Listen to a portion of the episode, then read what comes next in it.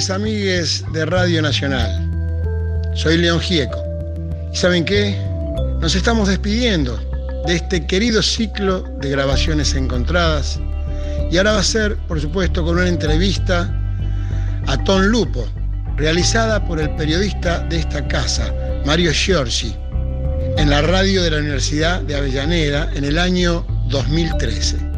Fue un gusto haber compartido este programa con ustedes y fue un placer enorme continuar con las palabras del gran Tom Lupo. Un abrazo muy grande. Gracias por todo. León Gieco.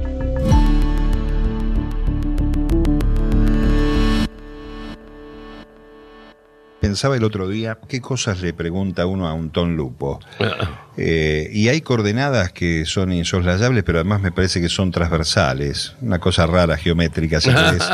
Pero ahí este, está la... Muy euclidiano te salió, muy bien. Está la psicología, por un lado, Sí. este, que es transversal a la vida del ser humano. Eh, está la poesía, que también lo es. Sí. Está la música. Ajá. Está la búsqueda, ¿no? Que es este, una cosa que no tiene saciedad cuando uno tiene vida. Así que no sé por dónde arrancar. Me gustaría este, ser este, lo más prosaico posible y preguntarte cómo arrancaste vos, este, cómo, cómo aparece este personaje Tom Lupo y por qué motivos, si es que te lo explicaste alguna vez, arrancó. Eh, Nietzsche tenía una frase bastante buena que decía, no cualquiera se merece un accidente.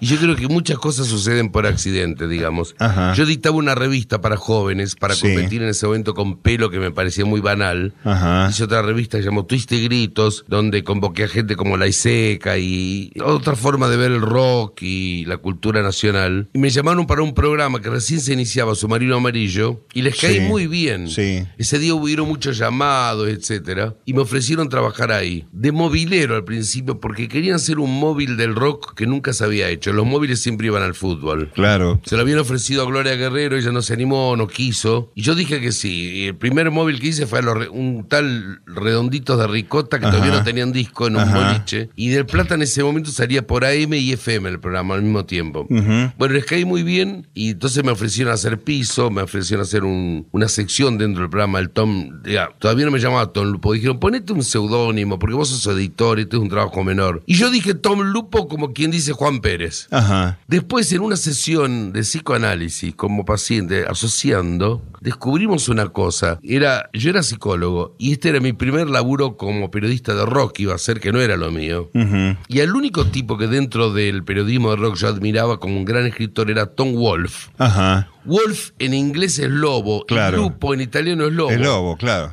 Y yo me había olvidado de eso. Inconscientemente dije Tom Wolf sin darme cuenta. Ajá. Del inconsciente. Del inconsciente, así que una prueba más de que Freud tenía razón. Pero escúchame, es que estaba dentro Tom Está- Lupo. sí, estaba ahí. Estaba ahí, este, estaba a flor de piel, digamos. Sí, ¿no? sí, ven- Salió, pero sin pensarlo. Venía en ese envase, sí. En ese envase. Está Y- bueno eso. Y me bueno. tocó un lugar privilegiado sin saberlo, porque en ese momento venían muchos grupos nuevos que no le daban pelota a ninguna radio porque la costumbre era pasar discos de discográficas que ponían dinero para, para, para ser pasados. Claro, claro. Entonces, como en los demos, los grupos nuevos que no tenían disco, no era negocio, no le daban pelota. Y a mí me daba no sé qué. Y además yo, yo ya había leído Jaureche, a Ortiz, tenía un- mucho apego por la cultura nacional. Y me parece, y el 95% de la música era en inglés. Yo pensaba, unos tipos que se reúnen, que componen una letra, una música, que tienen que comprar instrumentos, grabar. No es lo mismo que un pibe que escribe un poemita en un bar porque la novia lo dejó y te extraño tanto, cuánto te extraño, oh, cuánto te extraño. Esto era una producción Claro. y no tenía difusión en su propio país. A mí me parecía un crimen eso. me- Entonces dije, bueno, yo quiero una sección para grupos nuevos. Y además soy un poco culpógeno y me costaba mucho decirles que no a los pibes. Venían a verme, me daban... Claro. Bueno, y esas cosas de la vida, cuando vos abrís la puerta a gente que no tiene oportunidades, siempre hay talentos del otro lado esperando. Porque esos grupos después fueron Redondito Ricota, Soda Stereo, Ratones Paranoicos, Fabulosos Cadillacs. Soda- Era Claro, increíble. Claro, que- porque además este, a lo mejor este, uno no terminará contando jamás la gente que te acercó ese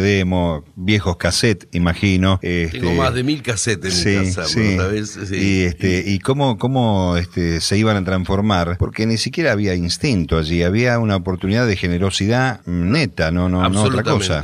No Mezcla otra de generosidad y disculpa. Ajá, no, no, sí, ajá. no. O sea Eh. que yo, en realidad, ningún mérito. Simplemente abrí la puerta y el mérito era de la calidad de los artistas, pero estaba haciendo un, un poquito de historia sin saberlo, para formar sí, parte de una claro, historia. claro, claro. Y muy buena. Y después, además, este fue una época privilegiada en el sentido de que venían los grandes músicos a una sección que teníamos que se llamaba La música de los músicos, donde a mí se me ocurrió una pequeña sección que anduvo muy bien, que era preguntarle a los músicos qué escuchaban en su casa. Y venían con esos discos. Entonces venía Ajá. Charlie García y mostraba, yo escucho Prince, y no, venía Cerati y contaba, el- Sí, sí. venía León Gieco. Y, Decime una cosa, esa, esa generosidad tuya tuvo este reciprocidad, mm, no, no este, hablemos de economía, ni No. mucho menos, desde el afecto de- del Sí. Encuentro. Sí, y cuando los fabulosos Cadillac hicieron su primera obra, me pidieron que los presente, por ejemplo. Ajá, mirá. Con Charlie, a él no lo, no, no, no fui, hice el favor de, de difundirlo, pero al venir al programa se formó una relación de amistad, pero con los grupos como Ratones Paranoicos y, y con Soda, y el ser, sí, se sí, hubo músicos como Melero que no los pasaba nadie, yo lo pasé mucho tiempo. Tuvieron eh, actos como, por ejemplo, él grabó una versión inédita de La Balsa y me la regaló solamente a mí en exclusiva. Ajá. Sí, Eh, sí, Muchos sí. grupos me dieron en la, Sí, sí, ese privilegio. Sí, bueno, es una sí. forma de... este, Siempre buen trato y bueno, sí. eh, hu- hubo reciprocidad en el trato, digamos, que es lo fundamental. Qué ¿no? lindo es eso, ¿no? Porque además uno este, creo que se nutre de allí, este, se enriquece y tiene un mimo este, que no, no es desdeñable, ¿no? No, no, claro. Es este, una ayuda este, a lo mejor no, no prevista. Y, y al mismo tiempo que hacía los nuevos grupos, comencé con la poesía. Ajá. Que me gustaba mucho de chico, era una cosa que siempre me gustó. Y me di cuenta que no se fundía en la radio poesía, digamos. Claro. Y sobre todo poesía argentina y Sí. latinoamericana. Bueno, Nunca paré con eso. Sigo. mucho este, la radio miró. El otro día Galazo me dijo una cosa que me dejó pensando, este, sobre todo en el ciudadano porteño, que te dice que cuando se va a la costa vamos para afuera y en realidad va para adentro. Ah, va a su qué país. lo- qué bárbaro, ¿no? Mm. Este, Y es cierto esto, pues además eh, también en estos rubros, la poesía, la literatura, la música, Puerto miró a Europa. Exactamente. y miró, qué sé yo, con un proceso de afrancesamiento, un poco más genuflexo hacia la cosa británica, eh, y quedaron este, rezagadas voces nuestras, ¿no? Mucho tiempo. Increíble. sí, Aún, fue- aún hoy hay algunos pruritos con relación a eso, ¿no? aún hoy, y bueno, todavía estamos luchando con, con el cine, que vienen los tanques americanos con sus películas, ocupan todas las salas. Eh, Bueno, está la idea de Jaureche de que la, la madre de todo esto, la madre de todas las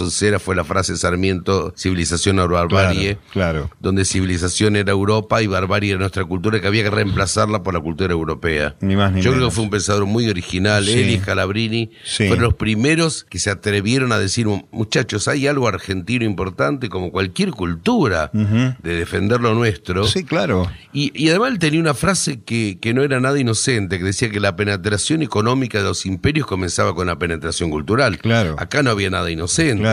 Todo lo- detrás del cine yankee venía la ideología de la libertad No, no, de ellos, claro, de la sí, democracia, sí, de el- los buenos. El estilo de vida americano. ¿no? Claro, totalmente. Es así. Eh, ahora, vos citás a estas, a estas personas, a Scalabrini, a Jaureche y demás, sos como una especie de confluencia vos, porque mm, en una Argentina donde también por esa misma causa hay compartimentos estancos, Sí. y este y hay tipos que no pueden mezclar, este qué sé yo, el tango con el rock, o la poesía Ah, con este el psicoanálisis, o lo que fuere. En el caso tuyo es, como una es un gran embudo, con el perdón de, de la palabra, a lo mejor, pero es una forma de, de- Sí. todo hacia el mismo lugar y que se traduzca en el seguimiento que tenés de distintas generaciones que te vienen acompañando. De aquellos este, primeros momentos de los pibes que empezaban, ahora que son gente grande, consagrada y demás, pero vas renovando sistemáticamente un stock de seguidores que este, parece que eh, han sorteado esos escollos de esa segmentación, este, a mi juicio absurda, ¿no? Y yo creo que es, es, es una, una larga historia de la cultura que no habría que segmentar. En un momento de inspiración, que me viene una vez al año, me viene la musa, eh, generalmente me visita la musarela, pero a veces me visita la musa, eh, me pidieron una definición sobre los jóvenes, sobre esa idea, viste, el joven cree que siempre va a ser joven Sí. y que los viejos siempre fueron viejos. Sí, Ellos se olvidan que los viejos fuimos jóvenes y que los jóvenes van a ser viejos. Entonces me preguntaron una definición sobre la juventud y se me ocurrió una idea que me pareció bastante aceptable para el momento. Que yo dije, ¿qué es un joven? Alguien que que nació después. Eso- es nada más que eso. Porque Y es todo, cierto, ¿no? claro, Pero es verdad esto de la confluencia, porque me parece que es una línea continua, digamos. Yo leo hoy una frase de Mansi y me emociona como si fuera escrito ayer, porque digo, eso no es solamente tango, eso es- es de la mejor poesía argentina. Uno lee al yuyo del suburbio, su voz perfuma, caramba, eso es poesía. Y mira, me pasó en, yo soy profesor ahí en la Universidad Lomas de Zamora, para explicar un, algo de la poesía, de cómo la poesía nombra en ausencia, en el sentido de que, por ejemplo, daba un ejemplo de un poema español que decía, dale limosna mujer, mira que no hay nada como la pena de ser ciego en Granada. Y decía, fíjense que no está diciendo en ningún momento que Granada es bella, pero es la ciudad más bella del mundo porque si la pena mayor es no poder verla, Claro. y no hay mayor fuerza que no nombrarla, porque si dijeras qué bella que es, no tiene la fuerza. Y no encontraba en Argentina un ejemplo de esa calidad hasta que leí un reportaje del polaco Goyeneche mencionando una frase que decía que siempre lo emocionaba cuando la cantaba. Y esa frase era: ¿Dónde estaba Dios cuando te fuiste? Claro. Y ahí encontré el otro ejemplo nuestro. Sí, sí. Porque qué dolor debe ser ese que le reclama a Dios que no estuvo presente para evitarlo. Entonces me gusta encontrar en nuestra cultura. Y el sol que no salió. No, este, tampoco es este, bueno. esa contradicción.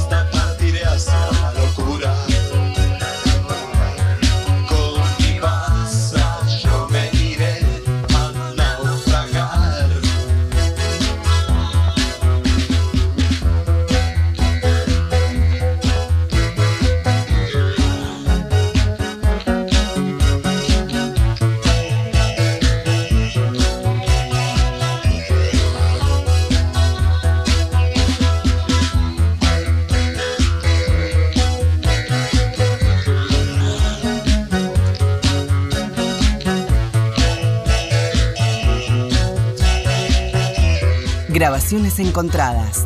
Tom Lupo.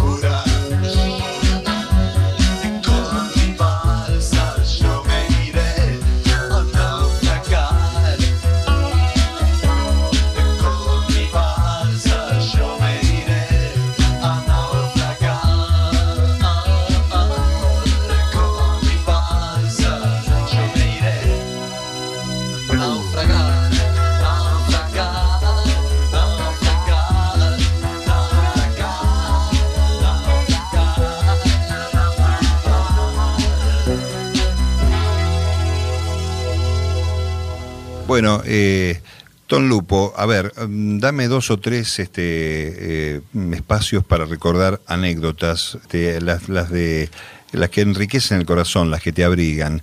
En estos cuantos años de actividad. Si te, 35 años apenas, recién Sí, sí. comenzamos de radio. un sí. cuarto de vida, digamos. Un cuarto de vida. Para la que pensamos vivir nosotros. yo tuve varios oficios, Ajá. digamos, ¿no? Un di la cuenta, tuve como 10 oficios, incluido guía de turismo, psicólogo, cadete. ¿Psicólogo seguís este, eh, trabajando? Siempre mantengo cinco, tengo cinco pacientes, me quedé con los mejores, ya tengo, ya puedo darme el lujo. Sí, con los que mejor pagan y que, y que menos me hinchan. Claro, claro. Y, que crecen muchísimo, bueno. Pero nunca mandé la clínica porque me obliga a estudiar, a pensar un Está poco. claro, te abre la cabeza. Pero el único oficio, fui cambiando de oficios, Sí. eh, fui, hom- fui hombre de publicidad, eh, es la radio. La radio es un vicio extraordinario, no lo cambio. Ese. Y me parece que la cuanto a anécdotas lindas, eh, la radio te da una, una satisfacción de saber que estás en uno de los medios menos alienantes que existen. Creo que la televisión es muy alienante en el sentido que te da todo servido. Sí. Lo único que te pide Sí, es que sí. apoyes ese lugar donde la espalda pierde el buen nombre Sí. y te ha todo servido, explicado la imagen, no, no- participás. La radio todavía vos tenés que poner una cuota de imaginación. sí, a pesar de que este, tantas veces la dimos por muerta, ¿no? Y este y se ha apropiado de las redes sociales, las introducido para su bien, este, su propio beneficio, a pesar de que haya imagen a partir de las redes sociales, Sí. todavía sigue estando la cuota esa de imaginación, este, porque si te escucha un tipo a las 11 de la noche mm, leyendo un poema, es poco probable que esté mirando televisión, Es poco probable, sí. es poco probable que esté frente a una computadora siquiera y esté imaginando ese decir en el marco en, en que uno le pone el paisaje, ¿no? Como dijo alguna vez Galeano, uno va haciéndose el paisaje en la radio. Qué bueno. Mm. Pero además la participación son del 90% son poemas. Mm. Mucha gente que volvió a escribir me cuenta por el programa. Esa es una satisfacción, una de las anécdotas más lindas que tengo. Yo creo que la radio te da satisfacciones, que por supuesto, además de que uno vive de eso. Pero en Villa Gesell, un pibe me corrió en la playa, me reconoció, me dijo, yo te quiero agradecer una cosa. Por vos conocí a Macedonio Fernández. Ajá. Y a mí me alegró el día eso, porque Macedonio fue un maestro de todos nosotros. Ese pibe por ahí nunca lo hubiera conocido si Haroldo no me hubiera metido en eso y yo no lo hubiera dicho por radio. Y en la misma época yo había leído un artículo que me asombró muchísimo, que fue una gran satisfacción, de Octavio Paz, diciendo que el nacimiento del surrealismo habría que alocarlo en un país llamado Argentina con la obra de Oliverio Girondo y Macedonio Fernández. Ajá. Y dije, Qué noticia para los franceses. Sí, que sí. Por la época, porque en el 15 ya Macedonio había escrito una frase que es absolutamente surrealista. Él había ido a la presentación de un libro de un poeta donde había 100 sillas y habían ido tres personas. Y él cuenta una carta, esa noche escribió esta frase. Faltamos tantos ese día que si faltaba uno más no cabíamos. No había una literatura así en el mundo. Esa contradicción imaginaria. Sí. Ese fue... Y también cuando te escucho y pienso, este, cuántos pibes, cuántos este, negados a la literatura se fueron a buscar los libros, ¿no? Absolutamente. Porque también ese es un, este, un camino que recorre esta colonización al revés, de tratar de que leas este, zócalos de pantallas o títulos que después no tienen nada que ver con el desarrollo. Cuando uno va buscando, que creo que es una de las actividades íntimas que el ser humano tiene que preservar, cuando uno va buscando el libro, vos así ah, te transformás en un gran mediador. A lo mejor ni siquiera te das cuenta, pero esto que decís de Macedonio, la reacción de un chico que jamás a lo mejor hubiera entrado a una biblioteca a buscar un libro de Macedonio Fernández si no te escuchaba Eso por la para radio. mí me quedó, mira que me agradecieron por Sumo, por Lo Redondo, por, pero a mí me quedó esa anécdota por Macedonio, porque realmente un maestro poco conocido realmente, y Borges dijo que fue el más grande conversador que conoció en su vida, el maestro de todo, eh, fue como el padre de nuestra nueva Sí, literatura. Sí, sí. Y ser mediador es extraordinario, ser un puente, ¿por qué no? ¿Qué, más, qué más honorífico que eso que ser Claro. un puente entre uno y otro? Es ¿no? una suerte de traductor, ¿no? Ah, De, sí. de- de gran develador de dueños de ideas. Que esa sería la función del crítico, Sí. darle elementos para que el otro tome una decisión, no pontificar de a, a priori como hace algunas revistas que ponen, si la película es muy buena para ellos ponen la gente, y si no es muy buena gente, y si es mala G. Es, eso Borges decía que es la obra del, del domine, del mandarín, del Sí. pontífice que califica, Sí, sí, ¿no? claro. Los mediadores tenemos que dar los elementos para que el otro, datos, para que el otro tome sus Sí, decisiones. sí, ¿no? herramientas para ponerse en una posición crítica este, de receptor. Ah, absolutamente. Este, y analizar lo que le viene bien o le viene mal. Y decime, Tom, con el el llamado desde la poesía, porque además hay que ponerle en la radio un programa de poesía cuando Sí. uno está en un combate permanente con la, con la noticia, eh, con otras pasiones como el fútbol y demás. Eh, ¿Aparecieron nuevos poetas? Eh, te, te- te mandan poesía este, Ah, anónimos? Impresionante. Desconocidos. Libros del interior de poetas nuevos que me llaman mucho la atención de alta calidad, pibes de 20, 21 años, 18, con poemas que me quedo, qué sé yo, un- un- te llega un poema que, di- que dice Oriente, Oriente, me, y ese me lo pongo a leer ya, inmediatamente, ¿no?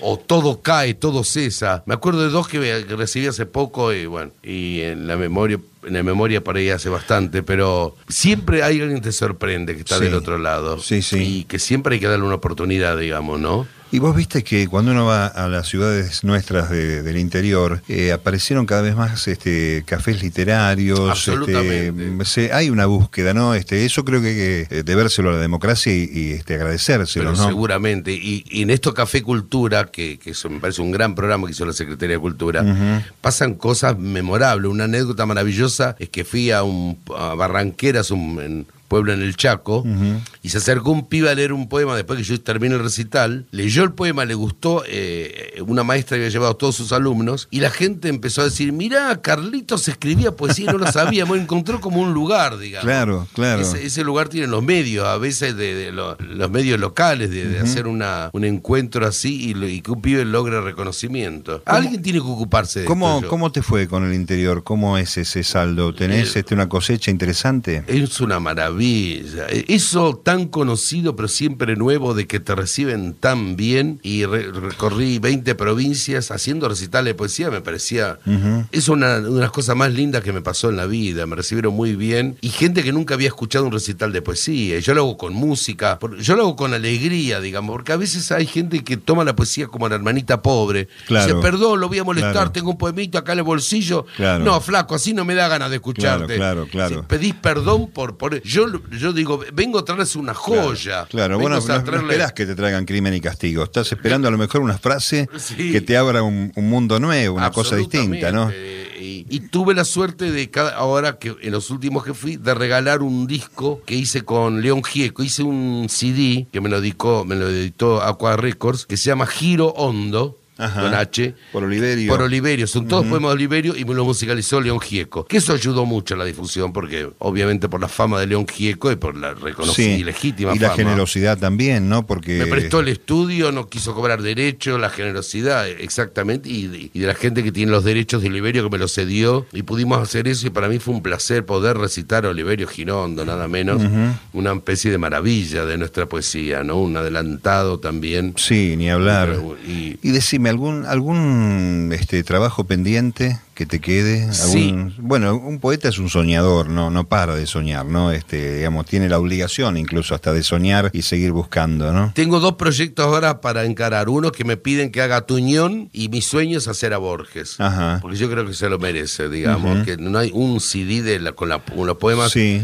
De gran poeta nacional, como dijo Piglia, de gran escritor nacional. Hubieron dos, Sarmiento y Borges. Con ninguno de los dos comulgo ideológicamente. Estoy en la vereda opuesta. Sí, sí, pero- Eso es otra pero la pero obra es otra otra cuestión, cosa, dijimos, claro. ¿no? Y eh, voy a hacer el 27 de noviembre en un lugar llamado El Valo del Matone, mi primera exposición de un trabajo que hice durante dos años en la oscuridad y en las noches, que son collage, que me salieron muy bien. Ajá. Que me salieron, viste, cuando te das cuenta que algo te salió bien y al- algunas cosas que hice se me salieron horribles. Sí.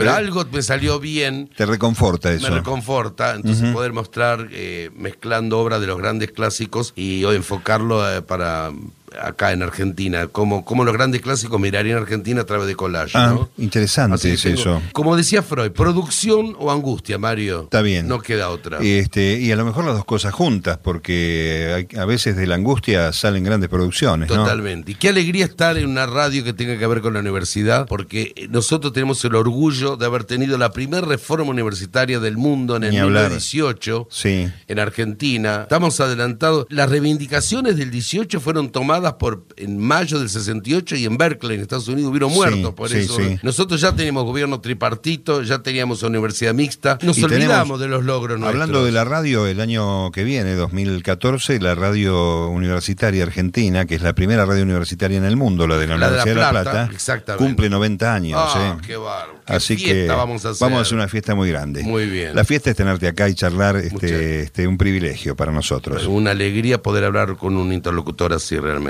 Te mando un gran abrazo de corazón siempre. Y un gran abrazo a todos los oyentes. Y te debo una visita en el pez náufrago, tengo Ay, que hacerlo. Ay, me olvidé, un, un poema mío te tengo para terminar. pero- ¿Cómo no? Claro. No le pidas peros a la alma. Ahí está. Don Lupo. Un abrazo, chao. Gracias.